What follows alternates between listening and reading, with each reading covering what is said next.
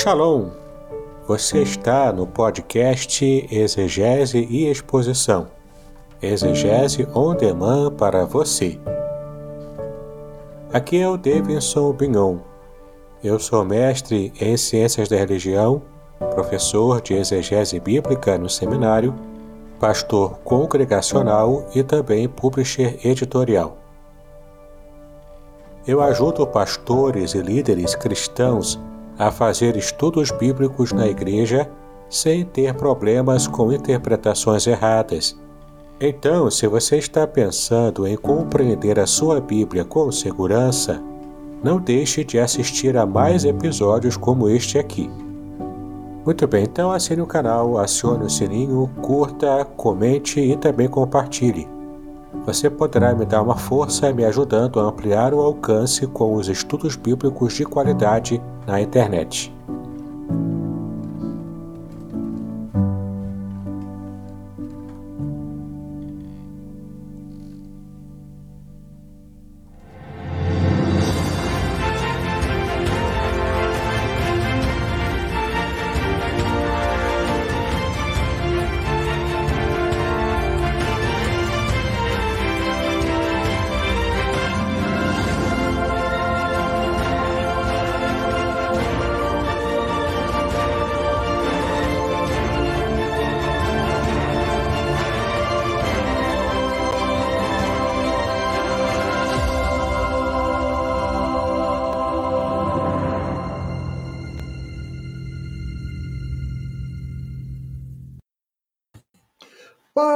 Graça, queridos irmãos, é um prazer muito grande estar de novo aqui no programa do Gale. Hoje, segunda-feira, são exatamente nove horas em ponto. Eu espero que você tenha tido um dia maravilhoso.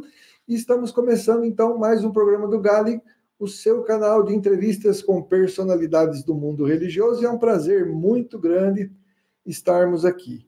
Que Deus possa nos abençoar e que hoje esta, este programa seja uma verdadeira aula, né?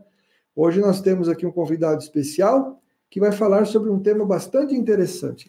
Acontece o seguinte: às vezes, quando Deus fala na Bíblia, ele é, parece falar de um jeito que está se descrevendo como homem. E às vezes a Bíblia, os próprios servos de Deus, colocam é, palavras descritivas sobre Deus que dá a impressão que ele é homem, que ele fica bravo, nervoso. É, e tem descrições humanas. A gente vai trazer hoje aqui um irmão que é especialista em teologia e ele conhece muito bem essa questão de linguagens figuradas, de linguagens da didática divina. Nós vamos falar hoje sobre antropomorfismo e antropopatia. Que que é isso? Dá para o senhor repetir, pastor Fernando? Antropomorfismo e antropopatia, né? Que, que é isso, gente? Né? Parece nome, não sei do que, que é isso, né? Parece, eu quero, parece nome de, é, de exame de, de médico, né? Eu quero fazer um antropomorfismo aí, por favor. Entendeu? Então a gente vai ver que não tem nada a ver com isso.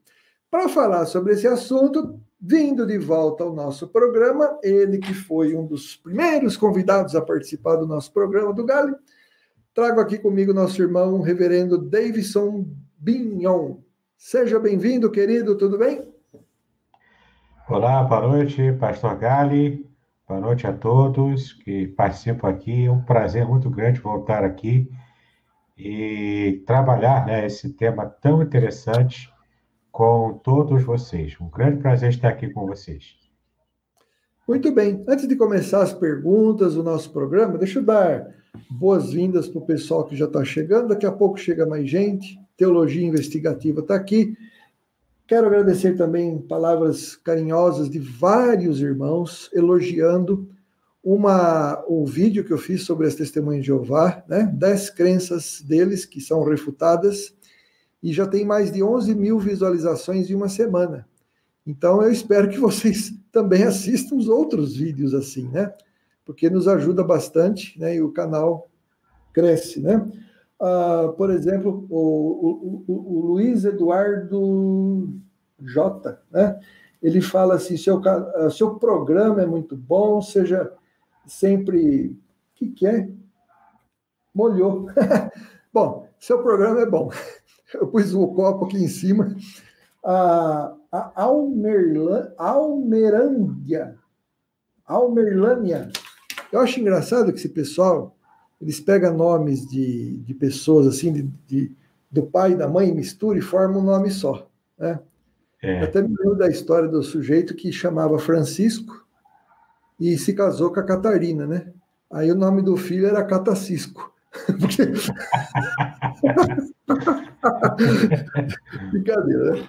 Almerlândia, ah, sei lá como é que fala isso, disse assim, ó, logo, logo você é membro do seu canal, Pastor Fernando, que Deus abençoe. É. Parabéns. Obrigado, Deus abençoe você também, tá? E tem um, vários aqui, muito obrigado, tá bom? E que Deus possa continuar nos abençoando. Então, tem pessoas que quando lê a Bíblia, é, Reverendo Davidson, ela tem a nítida impressão, se ela uma pessoa que lê com os olhos críticos, que Deus se revela como homem. Um homem, né? É, como é que é isso, hein? De, é, porque o, o ser todo-poderoso que está em todos os lugares ao mesmo tempo, às vezes ele é descrito como circunscrito a um, a um lugarzinho, está sentado, deve ter bumbum, né? Porque se ele está sentado, tem nádega, né? né? É, é, é. E fica nervoso, fica contente ao mesmo tempo, né? Tem 500 negros no motel, e 500 negros lendo a Bíblia ao mesmo tempo. Aí ele fica contente e, e, e, e nervoso ao mesmo tempo. Né? Como é que é esse negócio, essa, essa, essa linguagem aí? Vamos começar, então, a falar sobre isso? Vamos sim. É, a Bíblia ela, ela tem um jeito muito peculiar de se referir a, a algumas coisas, né? porque o pensamento judaico antigo, ele, claro, ele entendia o, o raciocínio abstrato, lógico, mas a forma de se materializar na linguagem é, é uma forma bastante concreta. Né? Então, é, é interessante a gente perceber o quanto a linguagem bíblica pode estranhar, causar estranheza na gente hoje, embora a nossa língua também tenha herdado muita coisa da linguagem bíblica antiga, né? essa linguagem figurada, a linguagem mais poética. Mas é muito interessante a gente perceber o quanto essa característica da figura de linguagem ela é presente também na nossa linguagem. Aí tem esses dois palavrões aí que o pessoal fica perguntando, mas o que é isso? Né? O que é antropomorfismo e antropopatia? Né? Como você disse, parece pura de remédio, né? parece parece alguma coisa a ver com, com medicina, mas não é. Isso é puramente uma figura de linguagem. Então, vamos devagar, né? Eu disponibilizei para o pastor Gale, ele até fez um teste aqui colocando na tela. Isso, eu coloquei. Essa apostila aí está disponível com o pastor Gale, tá bom? Quem tiver interesse, é um resumo do que a gente vai falar aqui. É só você solicitar o pastor Gale, eu tenho certeza de que ele estará bastante solícito para mandar para você. É isso, Com pastor? certeza. Quem quiser receber essa apostila, explicando né, toda a nossa aula de hoje, então você vai entrar em contato com o meu WhatsApp, que é 016 996 37 1225, certo? Então, quem quiser essa explicação, dos casos de antropomorfismo e antropopatia. Agora, ó, não saia da aula, não, porque você vai ver como é que Deus, na sua didática, ele, ele conversa com a gente, né, para facilitar a nossa compreensão. Então, irmão, o senhor fica à vontade, eu não vou nem fazer muita entrevista hoje, não. Eu quero que o senhor dê uma aula para a gente. é, vai, vai, ser um, vai ser um prazer, né? Tentar ajudar aqui. Então, se o irmão puder rolar um pouquinho a tela para esse primeiro parágrafo. Aqui, é, nesse primeiro parágrafo, eu já começo a tratar sobre algumas observações, é, explicando realmente o que, que é essa palavra grande, antropomorfismo, né? Você pode ver aí na tela, e quem depois tiver acesso ao PDF, vai ter isso guardado também. Né? O antropomorfismo significa, é, é, na verdade, ele vem de duas palavras gregas. A primeira palavra é anthropos, que significa humano, ser humano ou homem também propriamente, né? E junto com outra palavra grega também, que é a palavra morfê, que significa forma. Então, é, é algo que acontece que está no formato ou na forma de homem, tá? Então, olha como está na sua tela. É a atribuição de características humanas às coisas não humanas. Ou seja, você pega algo que não é propriamente humano e você trabalha a informação da linguagem poética, numa narrativa, ou apenas numa frase pequena também, né? E você dá aquela característica humana alguém que não é humano, ou alguma coisa que não é humana, né?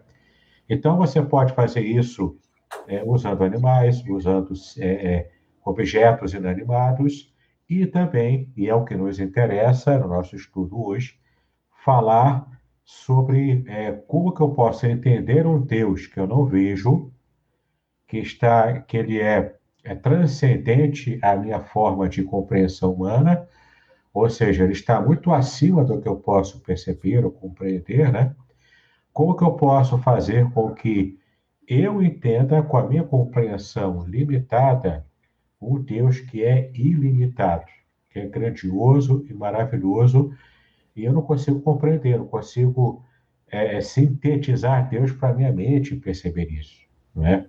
Então, a linguagem antropomórfica, essa linguagem que aplica a Deus, que eu não conheço, atributos humanos, que é mais próximo a mim, isso me faz entender bem. É como o tema que o pastor Galho colocou aqui, é, na verdade, uma forma didática de Deus se revelar para a gente, né?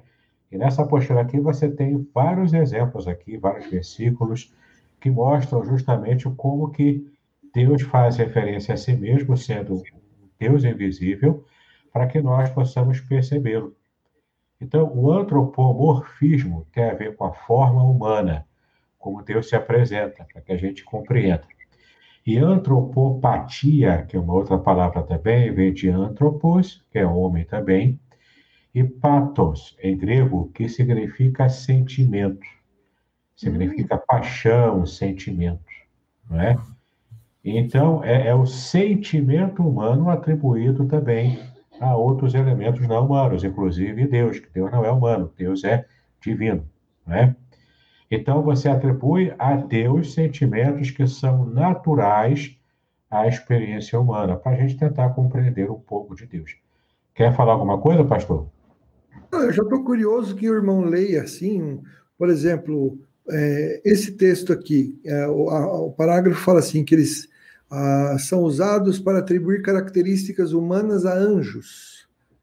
É, mas, mas, como a gente não sabe como é que são os anjos, como é que é um espírito, né? Mas eles, é, eles, são descritos vestidos uma roupa, uma roupa feita de pano do quê? É pois é. curioso, né? Exato. Então, eu até abri o texto aqui de Gênesis 16, versículo 7, uhum. que está anotado aqui né, sobre essa parte, e o texto diz o seguinte: é, E o anjo do Senhor a, achou, é, a achou junto a uma fonte de água no deserto, junto à fonte do caminho de Sur, né?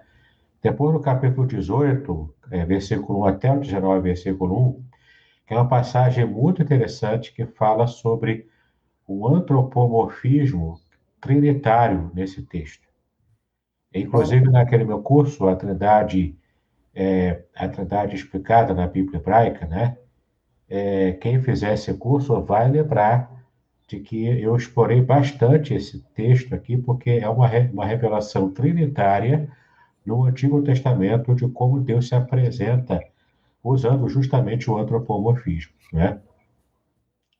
Aí o texto é muito grande, não dá para ler agora, né? mas fala justamente sobre a aparição do anjo do Senhor a Abraão naquela situação antes né, de estar se encaminhando para Sodoma e Gomorra e estar destruindo aquelas cidades.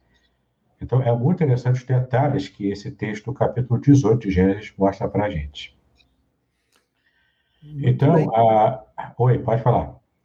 Não, entendi. Então, quer dizer, a, nós, nós, a forma de Deus, então, descrever as criaturas celestiais, né? Não só descrever, mas enviar anjos, né? É, eu fico imaginando se os anjos aparecessem, por exemplo, né, com, com a face deles, mas com o corpo sem roupa. Ficaria esquisito mesmo, né?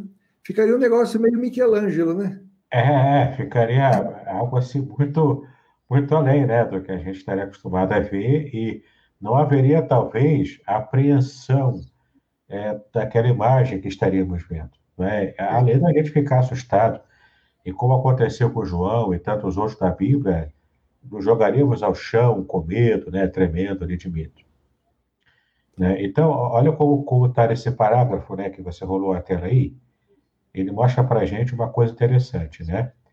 O uso da terminologia humana para falar de Deus é necessária quando nós, em nossas limitações, desejamos expressar verdades sobre a divindade, que por sua natureza não podem ser descritas ou conhecidas. Aí tem vários exemplos aqui embaixo, no finalzinho desse parágrafo ainda, né? Todos eles em Gênesis, está vendo aqui, ó? Nós temos aqui alguns exemplos, depois você pode conferir em casa, para nós economizarmos tempo, né? Olha só, apenas Deus cria. Aí já citamos aqui Gênesis 1, versículo 1. Porque, de fato, o verbo hebraico que aparece aqui é o verbo parar, é o verbo criar. E esse verbo parar só admite Deus como sujeito da ação. Então, para poder é, admitir também o ser humano, não se usa parar se usa o verbo racer, né? que é o verbo, é, o verbo estar fazendo ou está é, é, mexendo né, no barro, no, no caso, para manufaturar o ser humano.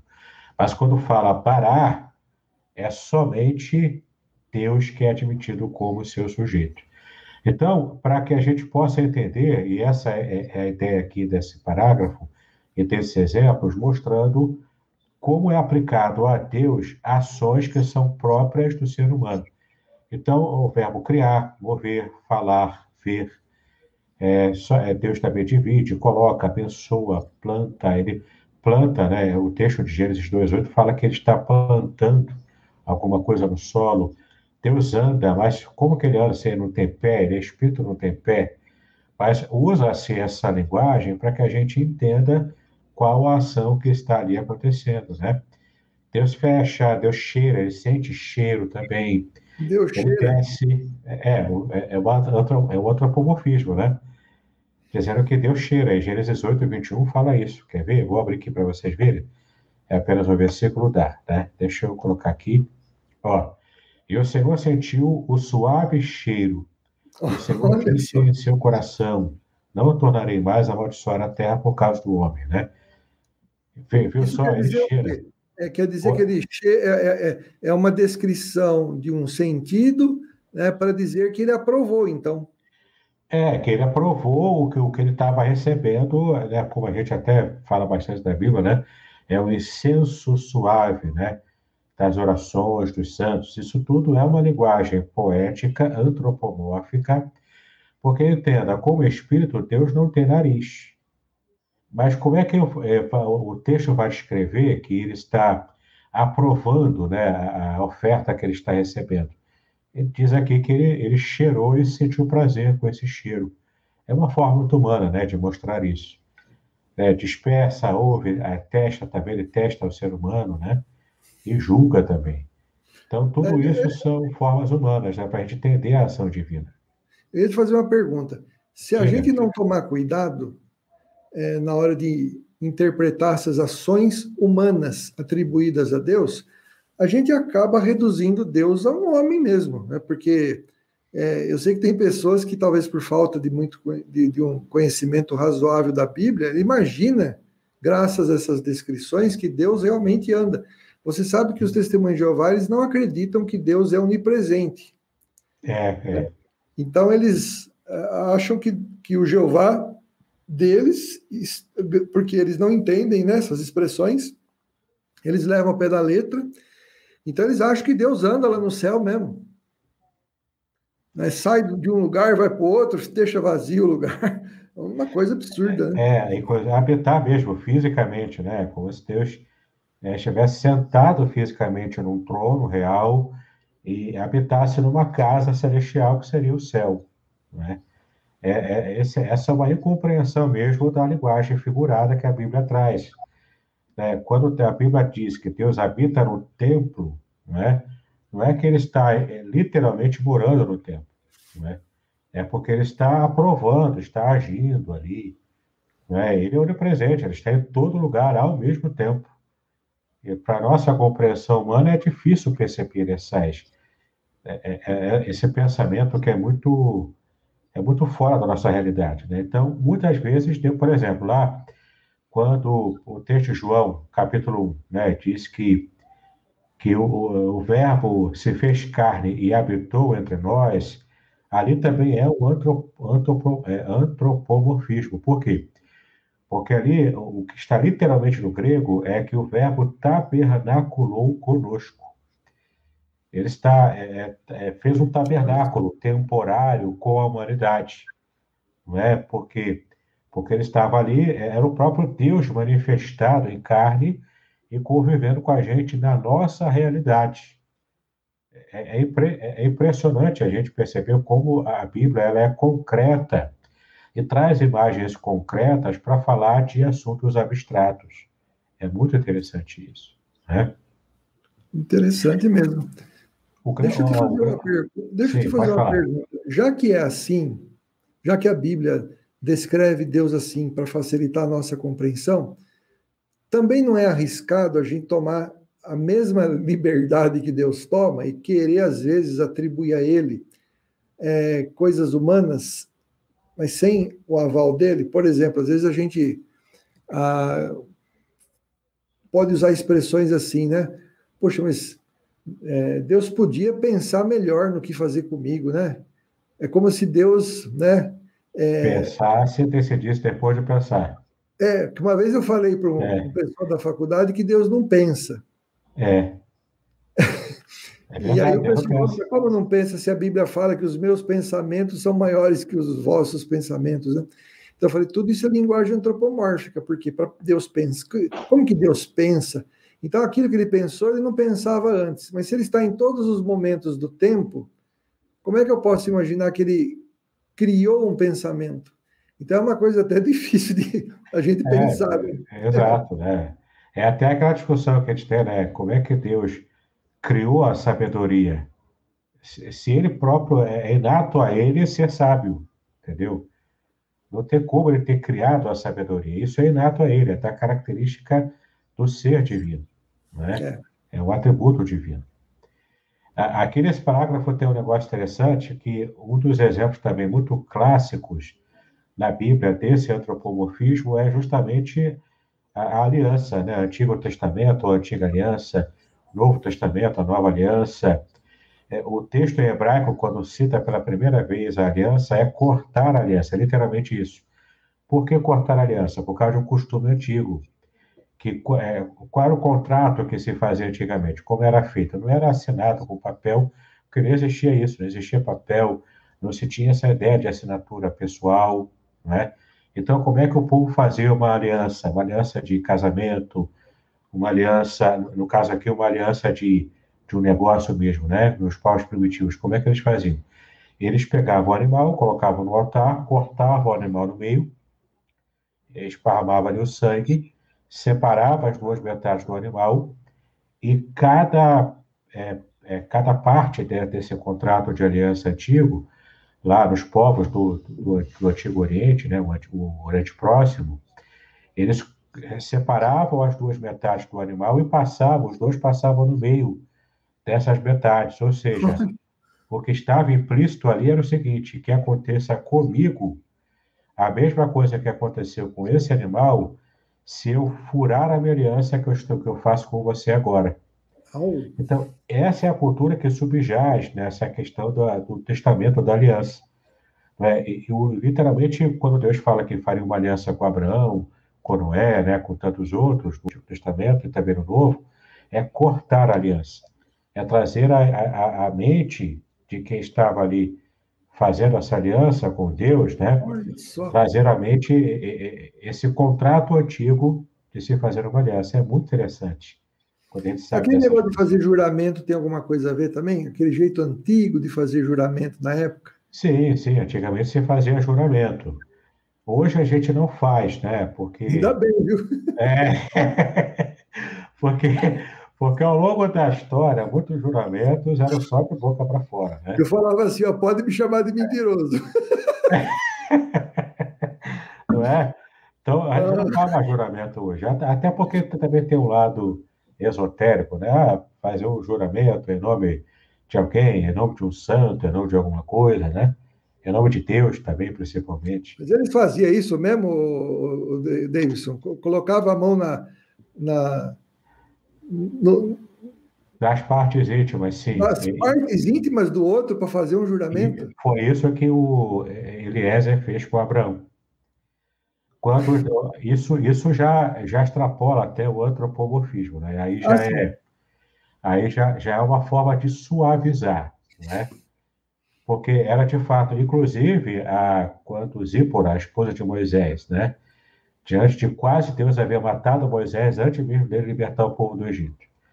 Quando o texto bíblico diz que Zípora cortou o prepúcio de, lá do, do Gerson, né, e jogou sobre Moisés, ele, ele jogou justamente no local dos órgãos genitais de, de Moisés. E disse: Ah, esposo sanguinário é você, isso também foi uma forma é, de suavizar. Né? O texto é, bíblico ele é muito interessante na tradução, porque ele, a tradução suaviza muito. Mas o texto hebraico original ele é mais seco, ele é mais literal, é mais direto. Então, quando Abraão, é, quando é, Eliezer né, foi fazer o juramento lá, que o, o texto em português fala que ele botou a mão embaixo da coxa de Abraão não era a coxa, eram os órgãos genitais, porque ali era uma promessa de que ele estaria é, é, providenciando né, o casamento para Isaac e daí é, perpetuando a descendência de Abraão. Né? A, a linha Eugênia está perguntando assim: ó, se quase tudo é antropomorfismo, onde estão os traços pessoais de Deus? Olha que pergunta Legal, né? Muito interessante, pergunta muito interessante. De fato, é, os traços pessoais de Deus estão onde ele revelou na Bíblia. Né? Então, por exemplo, a Bíblia diz que Deus é amor. Embora tenha também uma, uma metonímia, aí, né, uma linguagem figurada, mostrando que Deus, ele, a essência dele, uma, da, uma das formas né, de demonstrar a essência divina é o amor, além da justiça, além de outras formas também, né? Mas a, ali está demonstrando uma característica, um atributo pessoal do próprio Deus. Então, Deus é amor, Deus é misericórdia, mas também Deus é justiça, é fogo consumidor. E ali traz essa ideia de fogo consumidor, por quê? Porque ele purifica o que é impuro, né? Ele vai purilando, vai purificando e vai realmente é, tocando a, a vida da, da, gente, né, para nos purificar, nesse padrão altíssimo de santidade. Então, como é que você percebe quando é, é de fato uma apenas uma linguagem figurada, um antropomorfismo, ou quando é uma revelação direta e clara da personalidade divina? É quando você lê o texto e, e tanto está explícito ali, quanto está também implícito, né?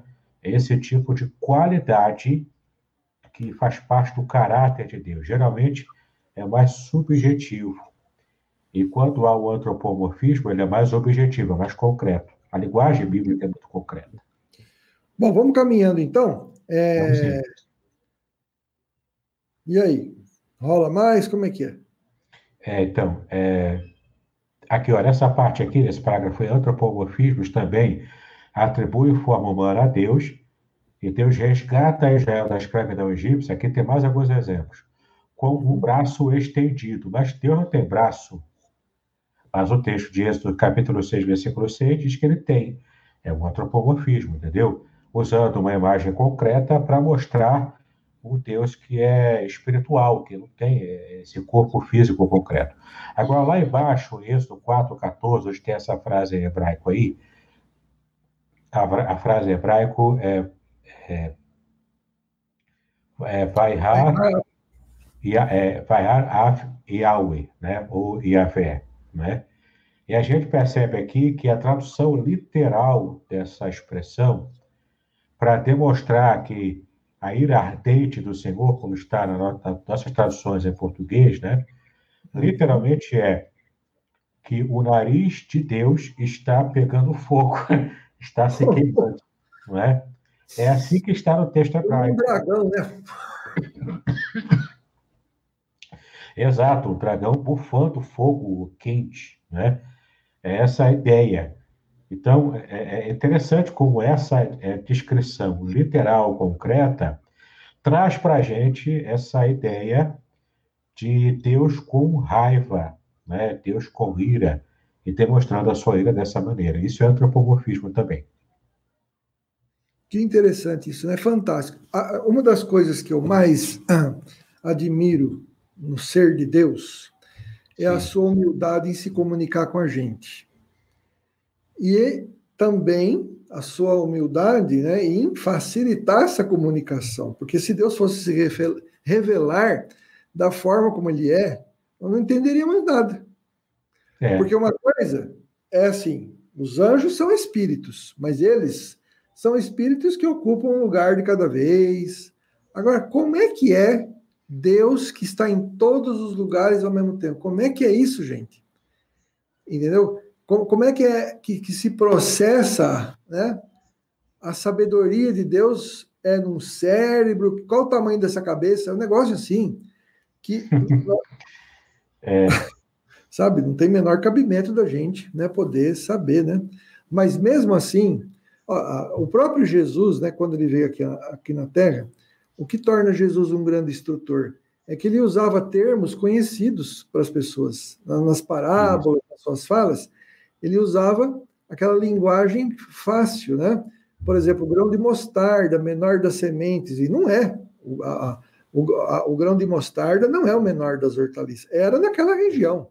Ele, como criador, já devia saber, claro que não era, mas ele se adaptou à realidade das pessoas. Isso é uma coisa fantástica. E, e, assim a gente vê Deus fazendo isso ao se descrever na Bíblia, né? O nariz queimando, né? Tô nervoso, né?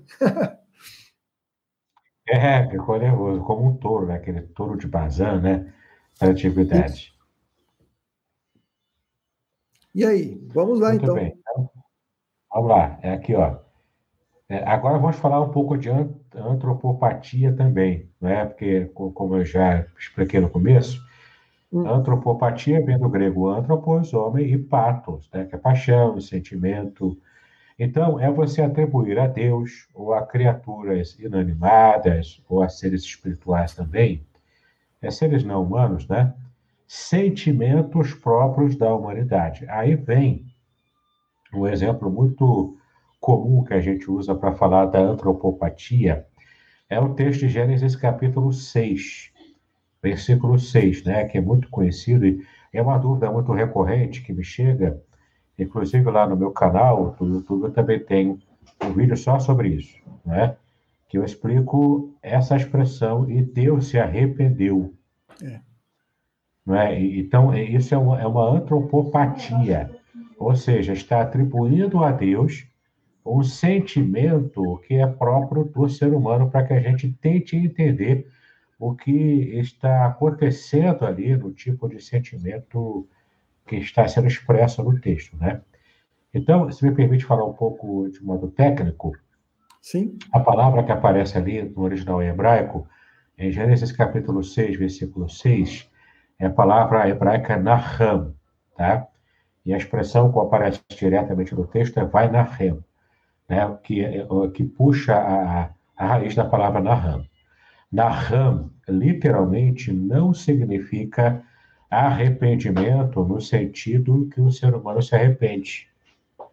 Porque tem uma outra palavra hebraica para falar desse arrependimento como alguém que fez uma burrada, bateu assim a cabeça e fiz besteira, vou ter que consertar. Não é? A palavra que aparece geralmente em hebraico para fazer referência ao arrependimento humano e aplicado ao ser humano é a palavra shuv. Shuv, em hebraico, significa retorno, voltar. Ou seja, você está vendo por um caminho, percebeu que era errado, se arrependeu e retornou, voltou. Entendeu? É você retornar para os caminhos de Deus, para fazer o que é certo. É uma demonstração de arrependimento que tem por base o reconhecimento de uma ação errada anterior. E essa palavra chuv, é, e, e, tem uma variante dela que é techuvá em hebraico, que significa justamente conversão. Conversão, arrependimento e conversão. Né? Está, está atrelado a esse termo é, plenamente hebraico, que é techuvá, por causa de chuv. Agora, a palavra naham não é arrependimento no sentido como se Deus tivesse errado ao, ao projetar o ser humano, criar o ser humano, colocar na Terra, aí o ser humano, ser humano fez um monte de besteira e olha a bobagem que eu fiz. Não é essa a ideia. A ideia é de um profundo sentimento de pesar. Próximo até, e o texto de Gênesis 6 fala isso, que é próximo, inclusive, a, ao nosso sentimento humano de depressão. É, uma, é uma, um pesar emocional tão profundo, tão profundo, que é como se Deus tivesse pensado assim: é, não vale mais a pena continuar mantendo o ser humano desse jeito. Entendeu? É Mas mais o, o, o, o, reverendo, quando uh, se diz que Deus, então ele lamentou, sentiu um pesar profundo, isso também não é uma forma é, simbólica de se dizer Sim. que ele discordou. Antropopática. É uma forma é, antropopática, entendeu? Uma forma antropopática, né, de dizer que ele discordou da ação dos humanos. Sim, sim. Porque, e não que ele ficou triste de fato. É porque, por quê? Porque ali ele estava, é porque na verdade Deus tem sentimentos, né? a Bíblia mostra isso. Né? O Espírito Santo, inclusive, tem sentimentos, né? ele que habita na gente. É, essa é uma forma do texto bíblico mostrar para nós hum. o quanto nós, muitas vezes, com as nossas ações, nós estamos indo contra o propósito a, a, que Deus estabeleceu para a nossa vida. Nós, como servos de Deus, como igreja, não é? Está, podemos estar, é, como o próprio texto diz lá, Paulo fala em Efésios, né? podemos estar apagando a ação do Espírito Santo na nossa vida de acordo com as nossas ações. Então, esse é, esse é, essa é uma linguagem antropopática para mostrar o seguinte: Deus está profundamente discordante da nossa ação. Por isso, ele vai providenciar algo que vai é, trazer uma solução para um problema que eu estou criando. Entendeu? Foi o caso de Gênesis 6, quando Deus providenciou mais à frente o dilúvio, para resolver o problema dessa humanidade que estava descarrilhando, não é? E é claro, tudo está no perfeito controle do nosso Deus, que é soberano. Entendeu? A linha a linha está falando aqui, né? O fato de sermos criados à imagem de Deus não significa que ele tem algo semelhante a nós. Interessante também essa pergunta. É, por quê? Porque a palavra é, que aparece lá né, para imagem e semelhança, ela tem uma característica muito importante, e é por isso, daí a razão, de Deus ser tão contrário à representação dele próprio como Deus em imagens, é, imagens de barro, de madeira. A razão é essa. Por quê? Porque Deus mesmo já providenciou a sua imagem e semelhança, uma representação em forma de imagem aqui na Terra, que são nós seres humanos, seres vivos. Nós somos a imagem viva de Deus, né? claro, em miniatura, mas é caminhando aqui na Terra. Então, por que, que eu tenho que representar a, a Deus através de uma imagem morta, de barro, de madeira, se eu próprio já sou essa representação da imagem de Deus, né? E é interessante que o texto que aparece ali no, no hebraico, para a imagem e semelhança, traz essa ideia de, de uma sombra, entendeu? Então, é como se o ser humano fosse tão ligado a Deus que ele é uma representação em menor escala de tudo que Deus é e faz. Esse era o projeto de Deus, claro, antes do pecado. O pecado veio e bagunçou um pouco isso. Mas mesmo assim, mesmo o pecado bagunçando, Deus é, não deixou de entregar ao ser humano, o ser humano não deixou de ser a imagem e semelhança de Deus, tá? E como essa pergunta que ela fez aqui, sim, é, Deus colocou certas partes da sua é, do seu caráter, ou seus atributos, dos seus atributos, né? né? dos seus atributos, ele colocou no ser humano como sendo um representante em menor escala do próprio Deus aqui na Terra. Né? Seriam os atributos comunicáveis. Isso, os comunicáveis. Tem os incomunicáveis e os comunicáveis. Os atributos incomunicáveis, que é onipotência, onipresença, onisciência, e outros atributos de extrema grandeza, Deus não, não compartilhou com a gente. Deus só compartilhou alguns atributos que ele tem, algumas qualidades que Deus tem, como amor, é, como é, é, é esse senso também de santidade, de pureza, não é? Então, ele foi comunicando para a gente. E isso permite que a gente perceba a nossa condição de ainda sermos a imagem e semelhança dele. Né? Então, é interessante quando a gente estuda isso, pastor Gali, porque a gente vai percebendo essas nuances, né, de como a linguagem que Deus usa para escrever os seus atributos, elas são uma linguagem plenamente adaptadas à nossa experiência aqui na Terra. Eu até coloquei aqui na apostila uma frase do teólogo é, reformado Sproul, né, já saudoso, que ele disse que é, o antropomorfismo é Deus é como se Deus se ajoelhasse para conversar conosco, de modo que a gente entenda como o pai se ajoelha e adequa a sua linguagem para conversar com o filho que, que ele tem, não é? E esse, e esse um, um filho, uma criança pequena, um filho que precisa dessa adaptação à linguagem. É Deus fazendo isso com a gente, de tanto que ele nos ama, entendeu? Entendi. Bom, falando então ainda sobre o antropo, a antropopatia, né, sentimentos divinos, o que, que o irmão Sim. também pode falar aqui? Sim, deixa eu, deixa eu abrir aqui então a, a letra da, da postura que, o irmão está abrindo aí.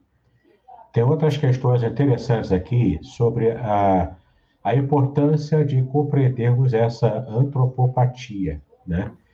que são também as formas como Deus é, está apresentando uh, os sentimentos dele com respeito à humanidade. Na apostila tem um texto aqui interessante, Provérbios 6,16. Se o irmão quiser colocar aí, na página 4 da apostila, lá no começo, tá? Sobre a antropopatia, né? Uhum. Então, temos aqui esse parágrafo que diz, ó, se o irmão conseguiu abrir aí. Sim. Na página 4, isso aí, é. O sábio escritor de Provérbios também adverte: essas seis coisas aborrece o Senhor, e a sétima a sua alma abomina.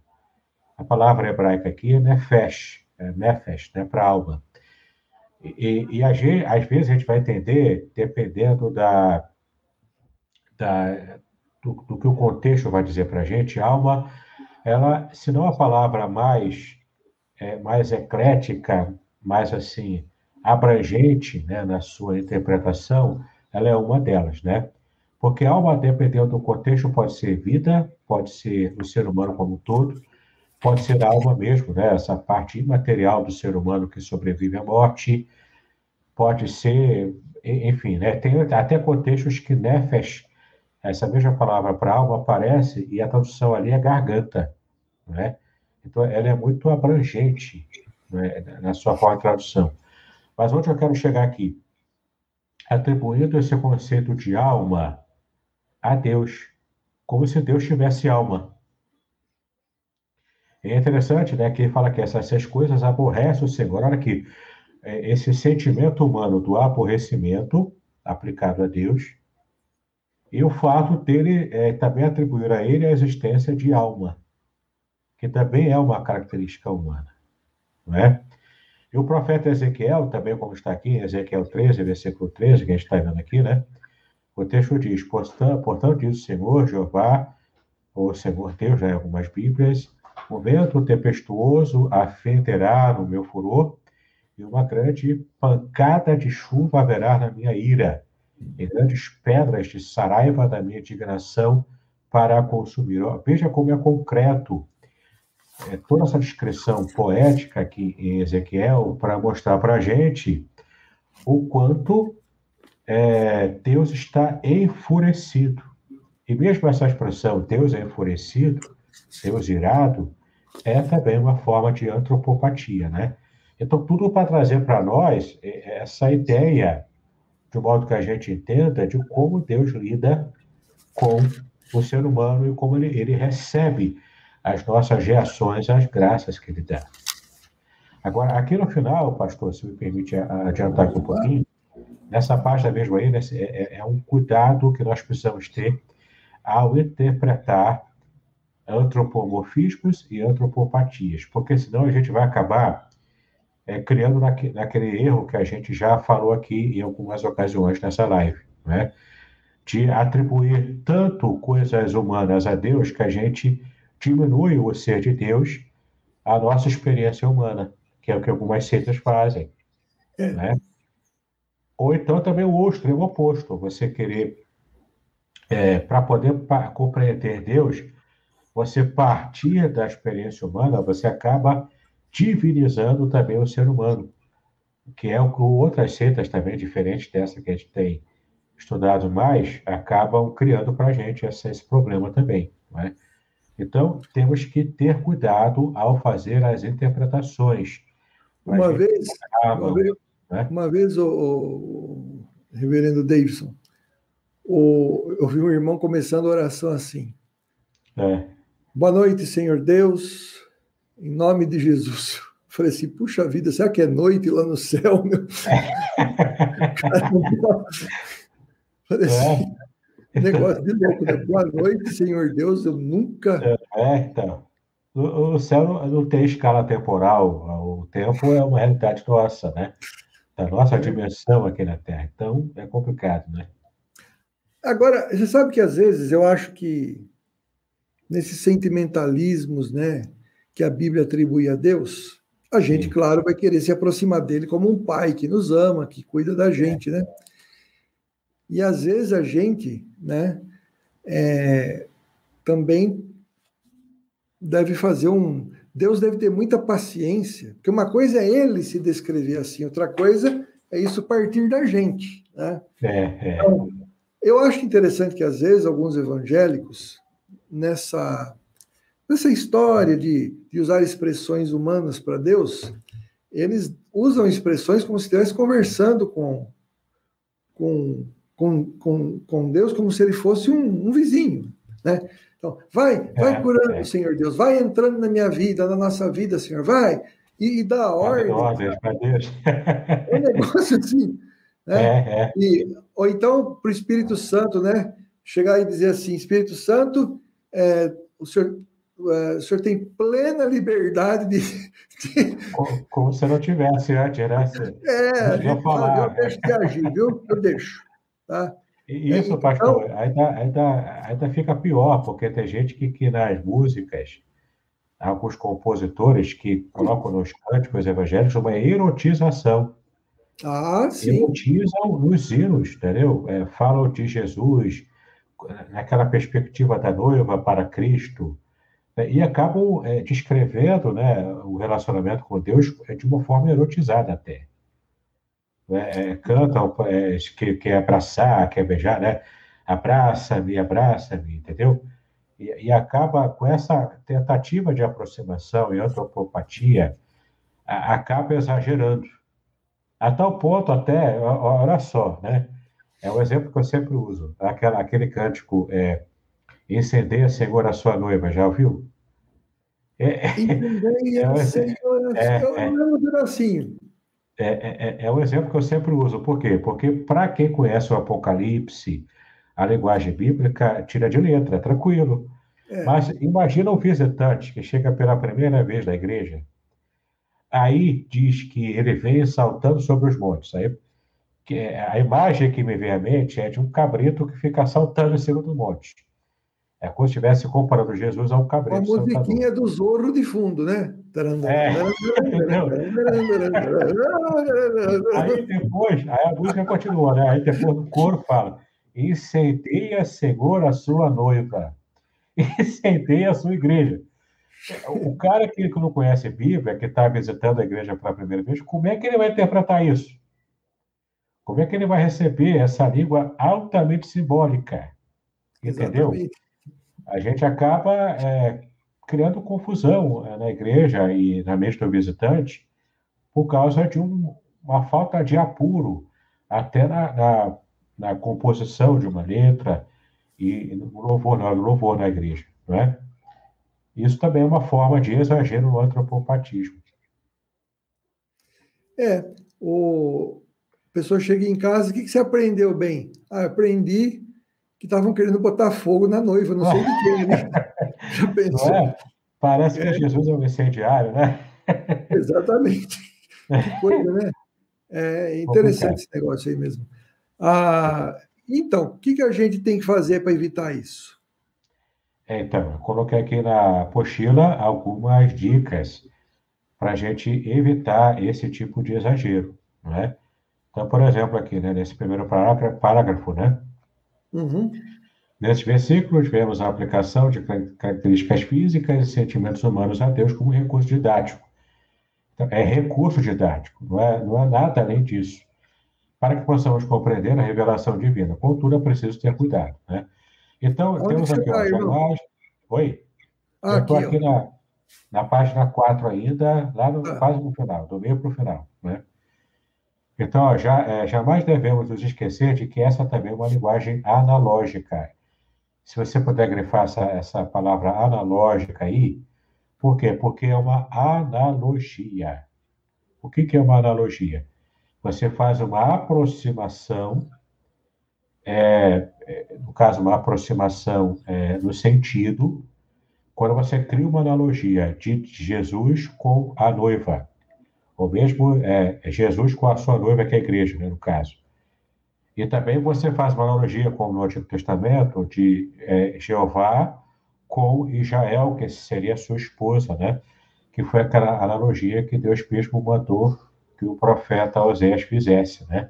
Naquele texto profético ali. Então, jamais tire da, da sua mente, quando você estiver diante de um texto bíblico que traz essa linguagem antropomórfica ou antropopática, não, jamais tire da sua mente que isso é uma analogia, portanto, é uma aproximação de ideias, só para que facilite o entendimento. Mas jamais você deve tomar isso de modo literal.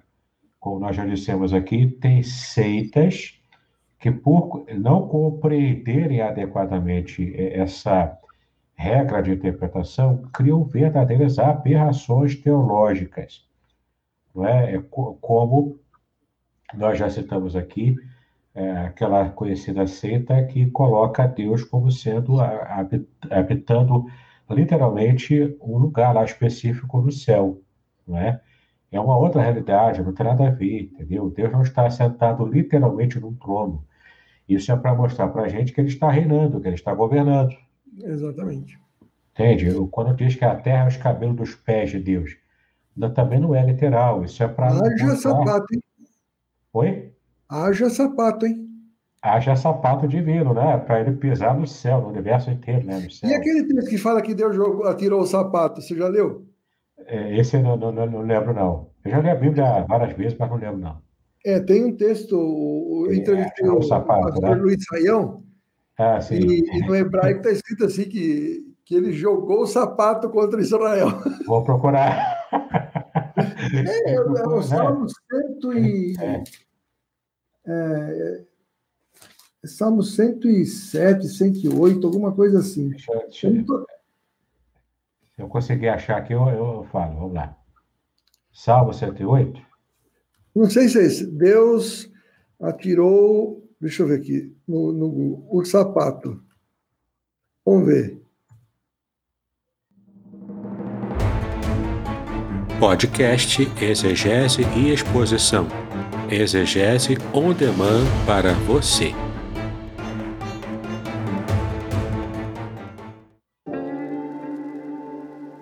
Shalom! Aqui é o Davidson Pignon.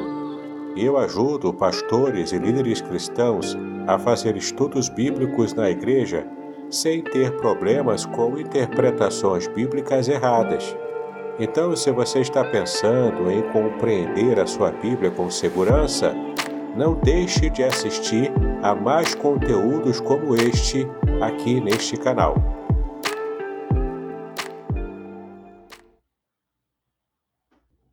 É, no 107 não é não. Eu não lembro qual foi o versículo. Mas é bem interessante a linguagem. É uma pena que eu não vou lembrar agora.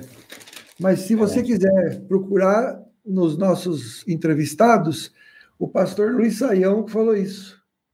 O Saião é maravilhoso, né? Eu adoro as palavras do Saião. É, minha esposa achou aqui, pastor Galho. Achou? Salmo 108. Ah. Qual versículo?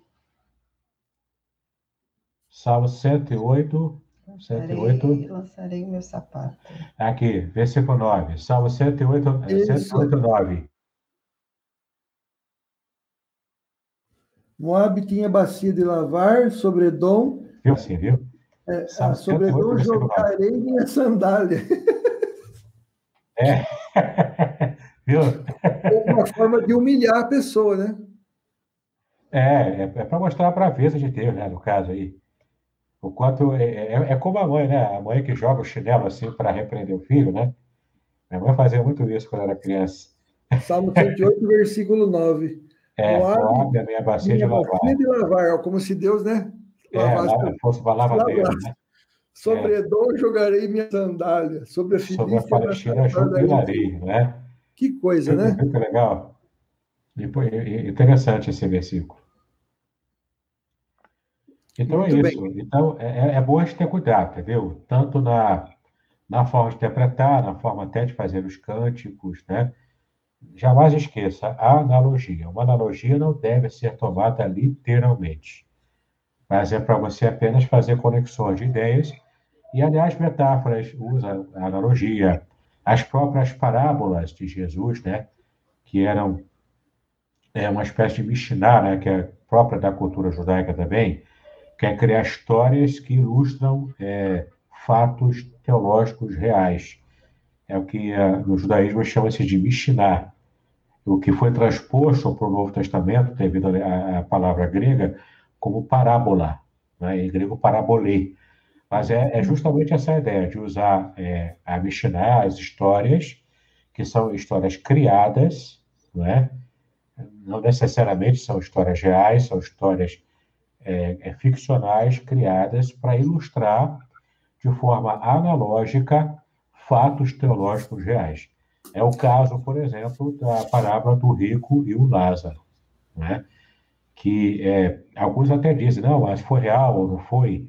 Sendo real ou não, o fato é que é, essa história ilustra uma realidade espiritual e era esse o cerne do que Jesus queria ensinar na parábola do rico e o Lázaro.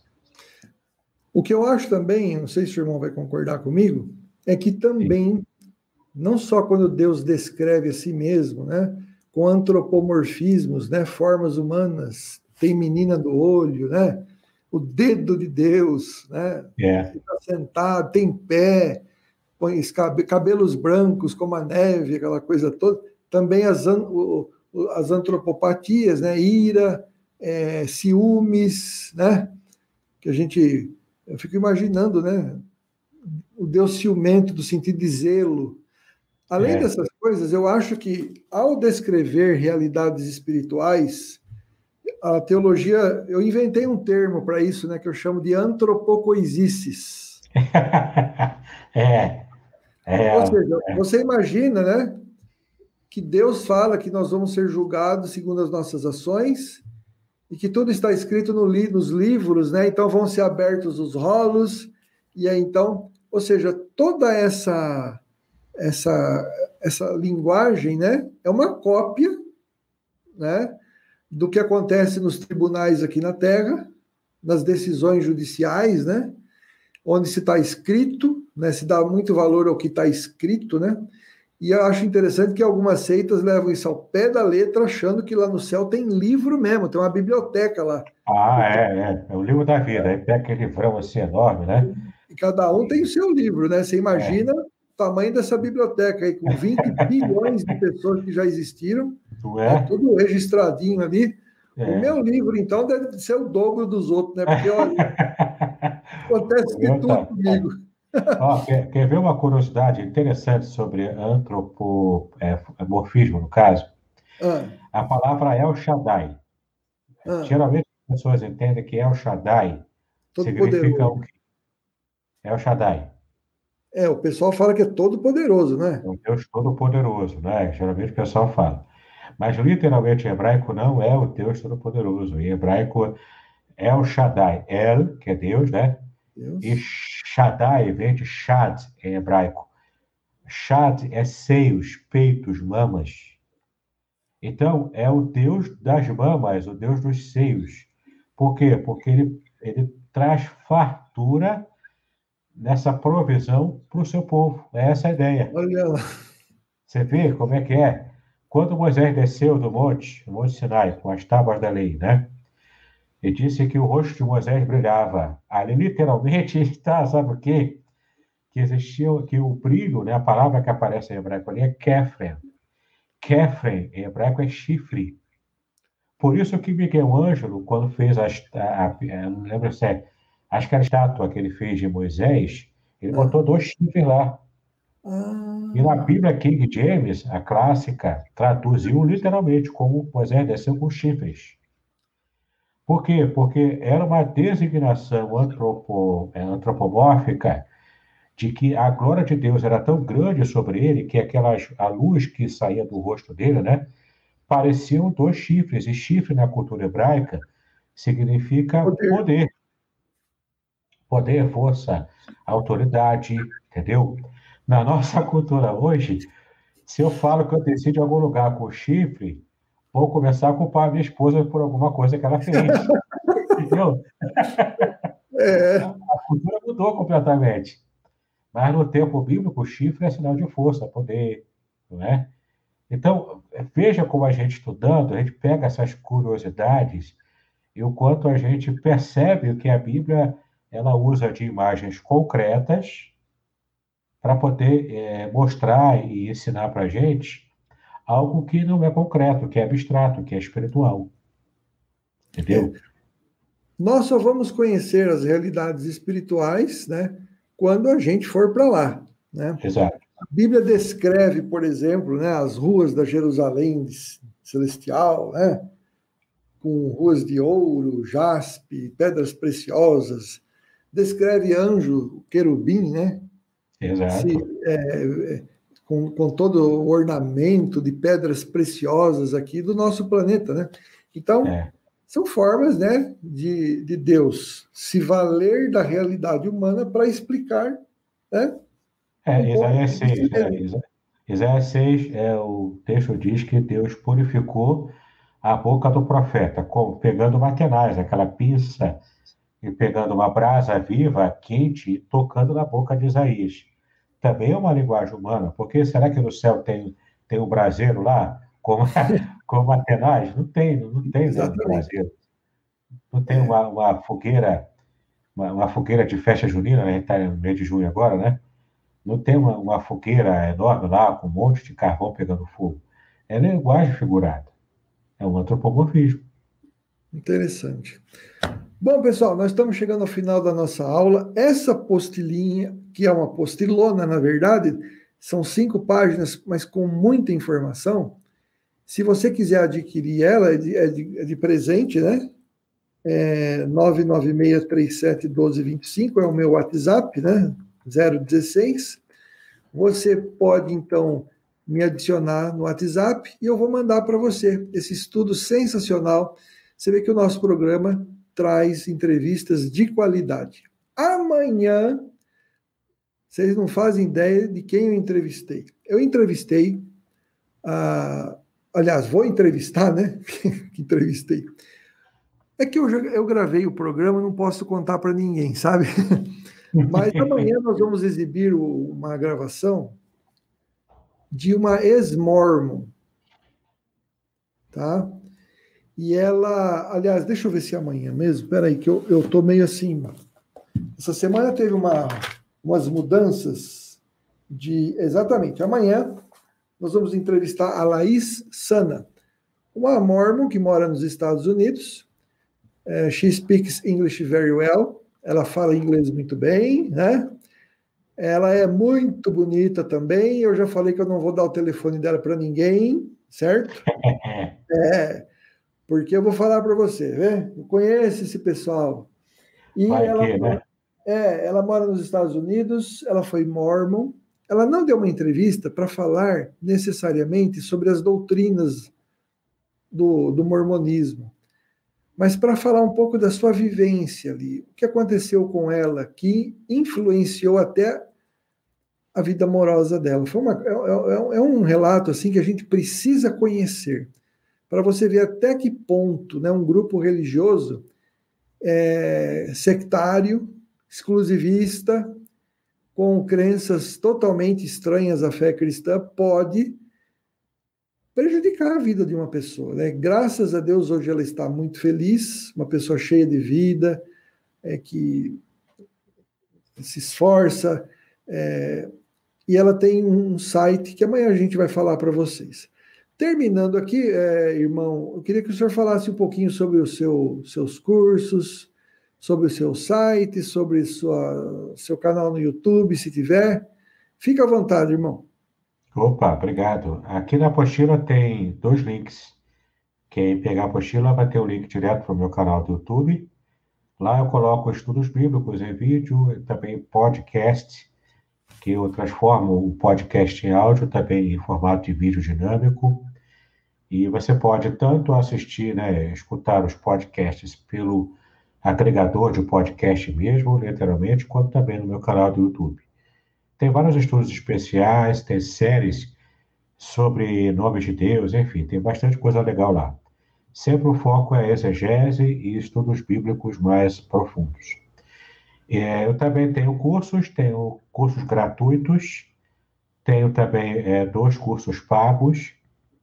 É, atualmente, os gratuitos são como você fazer pregação né, de uma forma mais interessante e abrangente para o pessoal de hoje, que é usando as técnicas da nova homilética, que é baseado totalmente no livro que eu publiquei chamado A Semente e a Palavra, Trata da Nova Homilética. Esse curso é gratuito, você pode acessar gratuitamente, não vai pagar nada, e, e no final ainda vai ter um certificado de conclusão que você pode usar para colocar né, como, é, é como crédito acadêmico para algum curso que você queira fazer dentro dessa área. Tem outro curso também que é como você interpretar a Bíblia, esse também é gratuito, de modo muito simples, eu ensino ali o método de, de estudo bíblico indutivo. Ele é, é um, um jeito muito fácil, com umas regrinhas muito simples de você decorar, e você consegue é, compreender muito melhor a, a, Bíblia também. Esse é gratuito também. O, o, o, curso pago é o curso A Trindade Revelada na Bíblia Hebraica. Eu ensino cada versículo no texto hebraico de como você percebe essas nuances da Bíblia é, da Trindade revelado no texto hebraico no Antigo Testamento. E também é, vários intérpretes dentro do judaísmo messiânico, portanto, judeus, que interpretam a Trindade à luz do texto hebraico. São judeus trinitarianos, tá? Uhum. Então, você também consegue perceber isso nesse meu curso. E tem também o curso, que também é pago, é o curso Introdução à Exegese Bíblica. Ali eu, eu ensino passo a passo de como você começar a fazer uma exegese, mesmo sem conhecer grego e hebraico. Apenas com a língua portuguesa você consegue fazer uma, uma exegese mais rudimentar, e caso você já tenha o conhecimento do grego e do hebraico, você consegue fazer uma exegese é, de nível acadêmico. Então, esses dois cursos finais são pagos, os dois primeiros que eu falei são gratuitos. E tem muito material no meu site você vai gostar bastante. Bom, para nós terminarmos, então, é, depois o irmão passa todas essas informações para eu colocar aqui no, no, na descrição né, do, da nossa in, é, entrevista, né? Eu vou rodar para você, se você quiser ser nosso aluno do, do curso de apologética, eu vou rodar para você a nossa propaganda aqui. E se você quiser ser meu aluno, então, para estudar sobre seitas, heresias, comparando-as com a, a, doutrina da Bíblia, né? É, você vai aprender bastante coisa visando o evangelismo de sectários. Já já eu volto. Você que deseja conhecer mais sobre as doutrinas da Palavra de Deus e deseja compartilhar sua fé com adeptos de seitas, há uma grande ajuda para você: o curso de Apologética Online do pastor Fernando Gale, ministrado num site em área restrita apenas para alunos. Tem ajudado muitos irmãos no campo teológico, apologético e evangelístico, com 30 videoaulas com 45 horas ao todo e com 800 páginas em apostilas em PDF sobre seitas e doutrina bíblica. Você aprenderá a dar as respostas bíblicas visando a conversão dos sectários. Para maiores informações, entre em contato com o WhatsApp do pastor Fernando Gale, 016 996 37 1225. Matricule-se já. Um padre e um judeu estavam viajando num trem. Aí o judeu sentou do lado do padre. Eita. judeu, o, pa, o, padre abriu o lanchinho dele, falou assim, o senhor aceita é, comer pão com linguiça? O judeu falou assim, não, não, eu, eu, eu não como linguiça. O padre falou assim, você não sabe o que você está perdendo. E comeu aquela coisa gostosa na frente do padre, né? Aí eles foram conversando, batendo papo, o trem parou, eles desceram, e na hora de se despedir, o judeu falou assim: Padre, foi um prazer conhecer o senhor, dá um abraço para sua esposa, tá? Falei, não, o padre não casa. Ele falou: agora quem não sabe que está perdendo é o senhor. Tchau, pessoal. Fui. Até amanhã. Shalom. Muito bem, agora o que eu gostaria de ver é a sua participação. Entre em contato comigo, compartilhe a sua experiência comigo e quem sabe até se você enviar em formato de áudio, eu possa aproveitar a sua experiência para apresentar no próximo episódio do podcast Exegese e Exposição. Eu sou Davidson Pignon e eu ajudo pastores e líderes cristãos a fazer estudos bíblicos da igreja, sem terem problemas com interpretações erradas. Se você então está pensando em compreender a sua Bíblia com segurança, não deixe de assistir a mais episódios como este aqui. Então, assine o canal, acione o sininho, curta, comente e também compartilhe. Ajude-me a ampliar o alcance com estudos bíblicos de qualidade na internet. Que Deus abençoe os seus estudos, paz e bênçãos sobre a sua vida.